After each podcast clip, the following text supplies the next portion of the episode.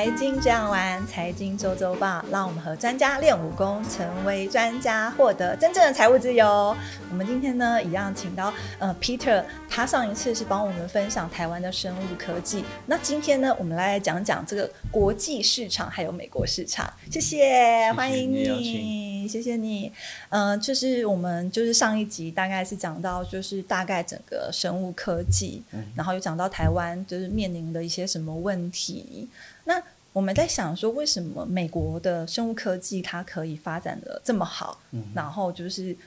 就是可以这样领先全球的原因是什么呢？嗯，我觉得这这是一个很好的问题，而且我觉得它这个涵盖了蛮多的，我个人认为的成功因素。啊，第一，当然西药是呃。西药为什么叫西药？对 对，为什么不是对？就是从那边来的 key point。那他们在这方面当然就是说是，就是说这个科学啊，或是这个技术等等的，呃，来自于西方国家。那但但是当然，我们台湾也有很多是呃，在在西医这方面也是也是很有权威的呃人才。那呃。所以就是说，以原发地来讲好了，就是说这是一个。那第二，我觉得市场，呃，市场的大小，还有就是说，呃，它是它没有鉴保，所以这变成是说它是算是私人付费吧，嗯，算是自费。在在台湾的这个术语来讲，说他们其实大部分是自费，虽然是透过保险公司，但是是。他们的保费去去去间接去去付的，呃，所以以这样子的一个，还有就是说，政府其实美国政府其实并没有太，当然它有政府机构是说，呃，对某一些的生物医药研究是有给予赞助的补助，给予补助，但是呃，以投资来讲的话，其实美国的投资市场算是还算是。在世界上是很自由度比较高的一个一个一个地方，所以呃，就是说以市场机制来讲，就是说投资人可以在里面，在这个市场，在这个机制里面得到他应该得到的报酬率。嗯，呃，因为因为市场的大小，因为这个呃这个自费的关系，所以药厂可以。去收或是去卖，他认为应该的这个得到的合理的价格，嗯，所以这个种种因素加起来，我觉得是为什么美国至少在市场上市场面，它算还是在全球是一个一个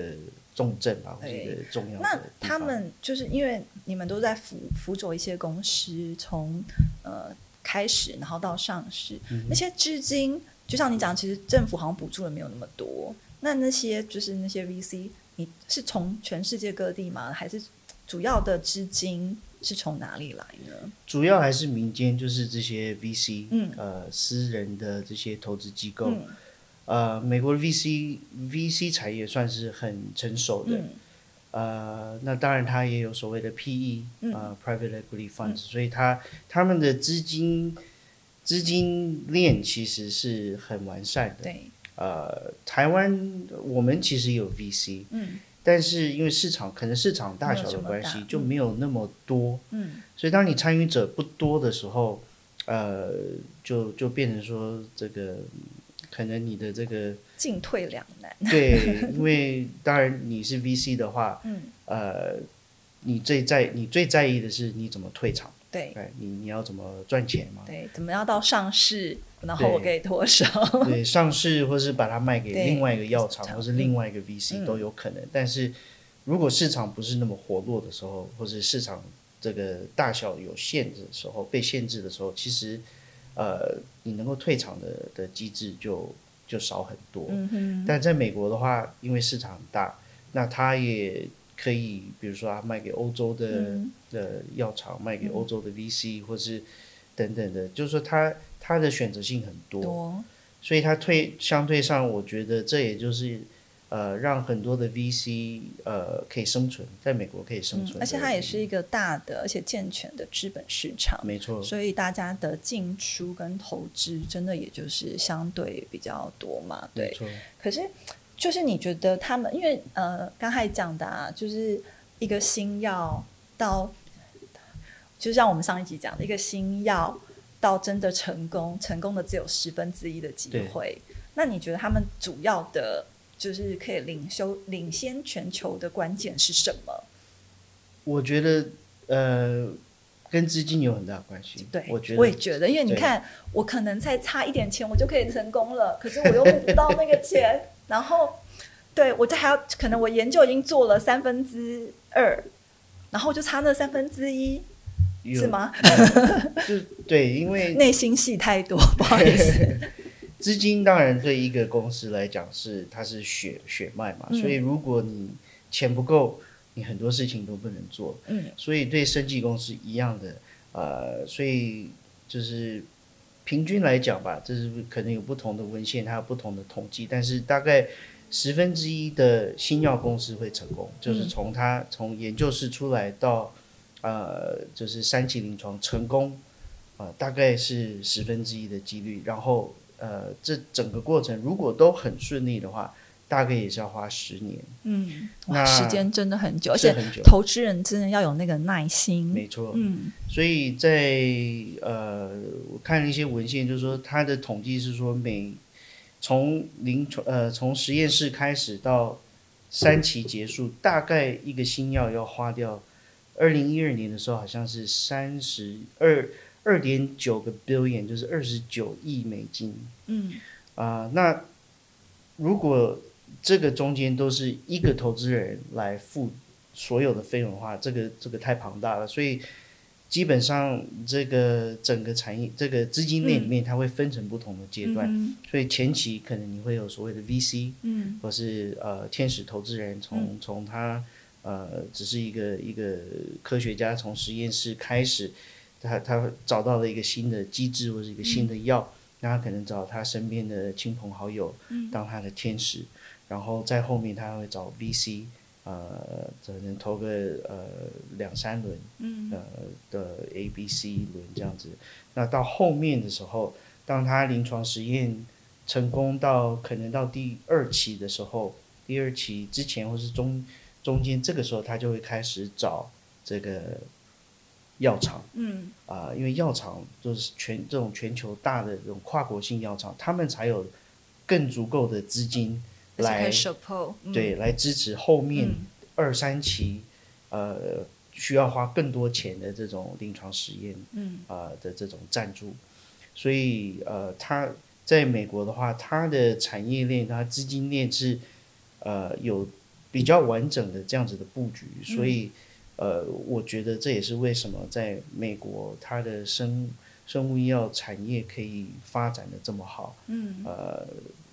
是我觉得是资金是一个非常重要的一个一环。对，没错。就是我临时想到了，就是你们有最近就是辅佐成功的案例吗？就是从一开始，然后到现在，然后你们的 VC 都可以脱手。呃，应该是说有获利，不是脱手获利。有，就是说我我我个人参与的一个案子，嗯啊，那这个这个案子它是一个美国的公司，它是做听力修复的一个一个呃药物，嗯呃，那它是就是说他他们来亚洲募资，嗯，那也也成功的募到了一些钱，嗯啊那。他后来募完了以后，他是来台湾，好，呃，来亚洲、台湾，我们中国好像有一些投资人，所以就说是，呃，他是来募 B 轮，嗯，呃，A 轮他在美国募，然后他来台来亚洲募 B 轮，然后呃，后来 B 轮募完没多久，他就上市了。那呃，他上市，呃，股价一路表现也不错。呃，但是这个可能跟要回到说上上上一次我们有聊到是说，这公司的成败是零两级的，它的股票一路飙到可能四五十块，嗯，可是后面因为他的这个二期的这个临床实验设计上可能出了一些问题，问题，所以他得到的数据并不是那么理想，嗯。所以他哇过两天吧，还是一天、两天、三天，嗯，从五十几块变成一两块，哇 尤其是美，对，其实有时候我觉得美国的市场真的是很好玩，因为它没有像台湾有涨跌幅限制，所以就是一个消息面可能就冲上去了，对，一个消息面就马上就是 其实是心脏真的是要蛮大的，没错对没错，嗯，那这家公司当然它它的技术还是在还是在的，对，所以他他就是说，但是他这就是捡便宜的时候，或者是不一定，因为可能成败也不确定，对不一定，因为他有可能他会失败啊，这这个嗯确实是有可能的，因为呃临床实验这样子这种这种这个机制其实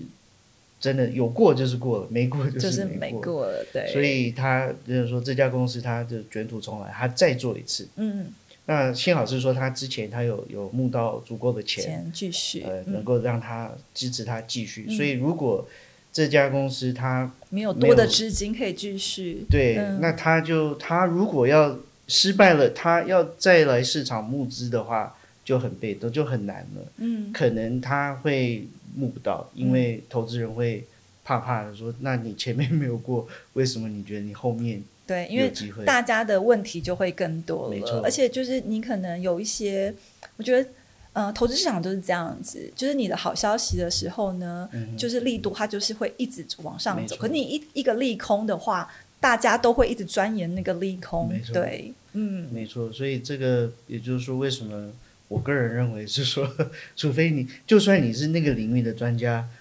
你你也不是投资的专家，因为我觉得投资跟那个领域其实有时候不是那个药多厉害，就像我们可能上一集讲的，你看你会不会包装，对然后投资人买不买单没错，然后在这个市场接受度，因为不是你这个药真的好不好，或者是真的多厉害，当然是好跟是基本的，可是好像你的包装也是很重要，包装很重要，对。所以呃，如果你没有办法，就是你没有办法很有效的把你的故事讲出来的时嗯候，那你在募资上可能也会遇到很多的困难，困难，对，因为大家听不懂，呃，这个药它为什么好？嗯，那如果你太专业，那可能下面的人都睡着了，对，因为你听不懂，听于听不懂等于就是没有听到，对，那我们就是像上一集讲的，就是现在的就是生物科技，其实，在台湾虽然就是这半年都在涨，可是，在相对于美国市场，它相对是一个便宜的，就是便宜的低点。嗯那你可以给我们投资人一些什么建议吗？就是如果我们以后要，呃，我们要现在要买那个美国美国的生物科技的有关的投资，哼，呃，我是觉得买 ETF 可能会好一些，嗯因为个股的话，呃，除非你对公司很熟，嗯呃，或是对技术有相当程度的信心的话，呃，我觉得，我觉得买 ETF 你的风险会小很多，嗯呃，因为个股的风险在，就是说，当然我们一般投投资学嘛，就是说你的资产分配，嗯还有你的风险分散，你怎么怎么做？那最好的是以产业分散，呃，这个比较比较保险。险对。那个股的话，呃，就像我们讲的，可能他一个不小心，对啊你可能就会有些损失，这样，而且是很大的损失。对，就像对，好像生物科技它对于嗯，不像其他的呃股票一样，它就是其他股票可能就是在这个业界可能就稳定，可是。生物科技可能就是不是那种成熟的药的话，大家对于一开始的认知到中期到之后最后的发展，好像变化会比较大。是没错，嗯所以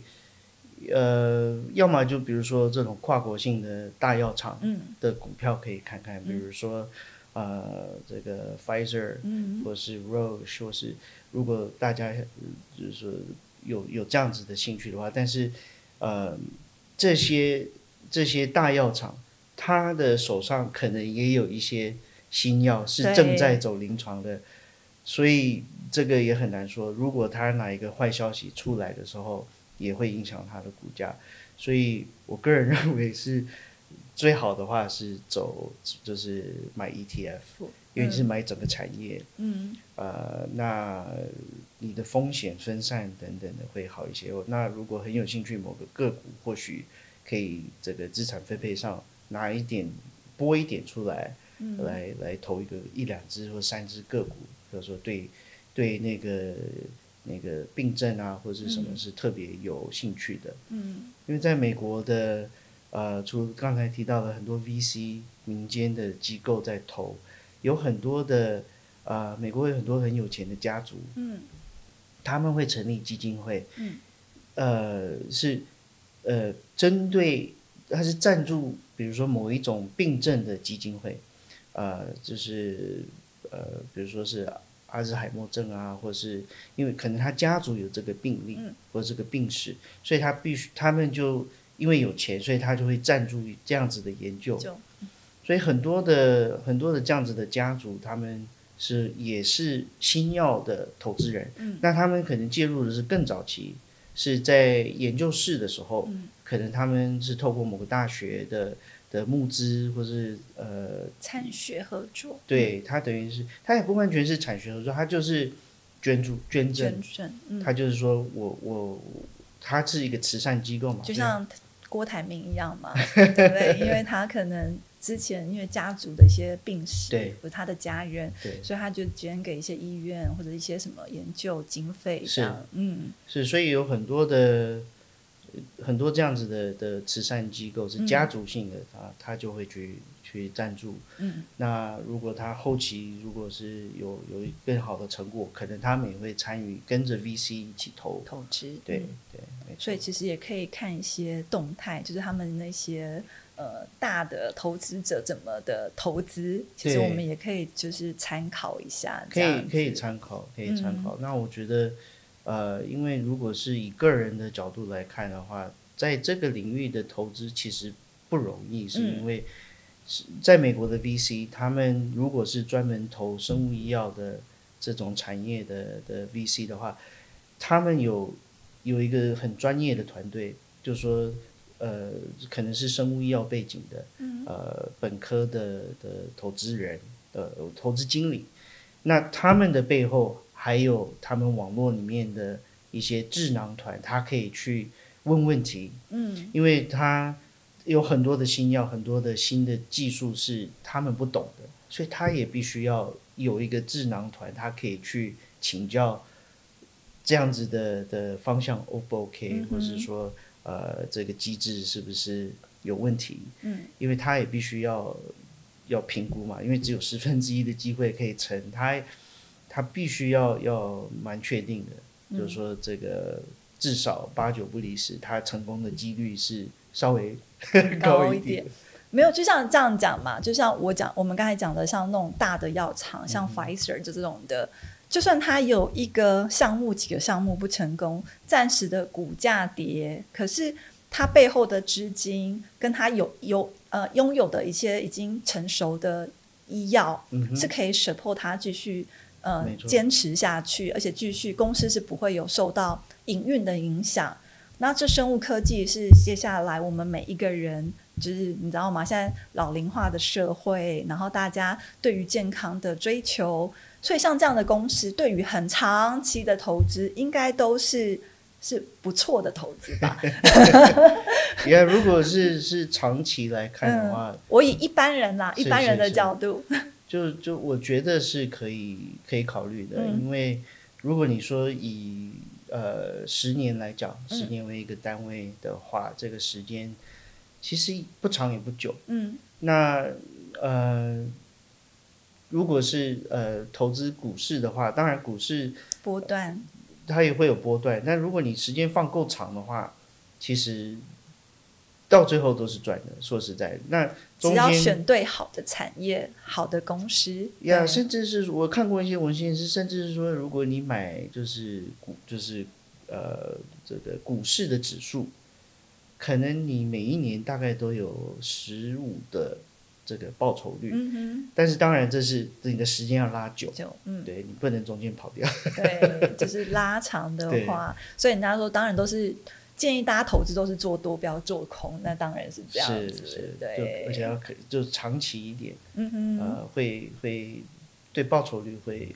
有比较，就是说至少你不会因为短期的那个，然后把机会卖掉。嗯，而且像像你讲的，现在也相对是呃投资的低点好时进场的好时机嘛。啊，如果是美国的生技股的话，或许是一个一个不错一个不错的点，因为有大概三个月前还有很多的生技公司在美国，他的呃他手上呃持有的现金，嗯，每股就是说如果他他解散了，他的美股的净值吧。现金的部分是高过于它的股票股票价值，所以你甚至都会希望说，那不然你解散好了，我拿 我分钱。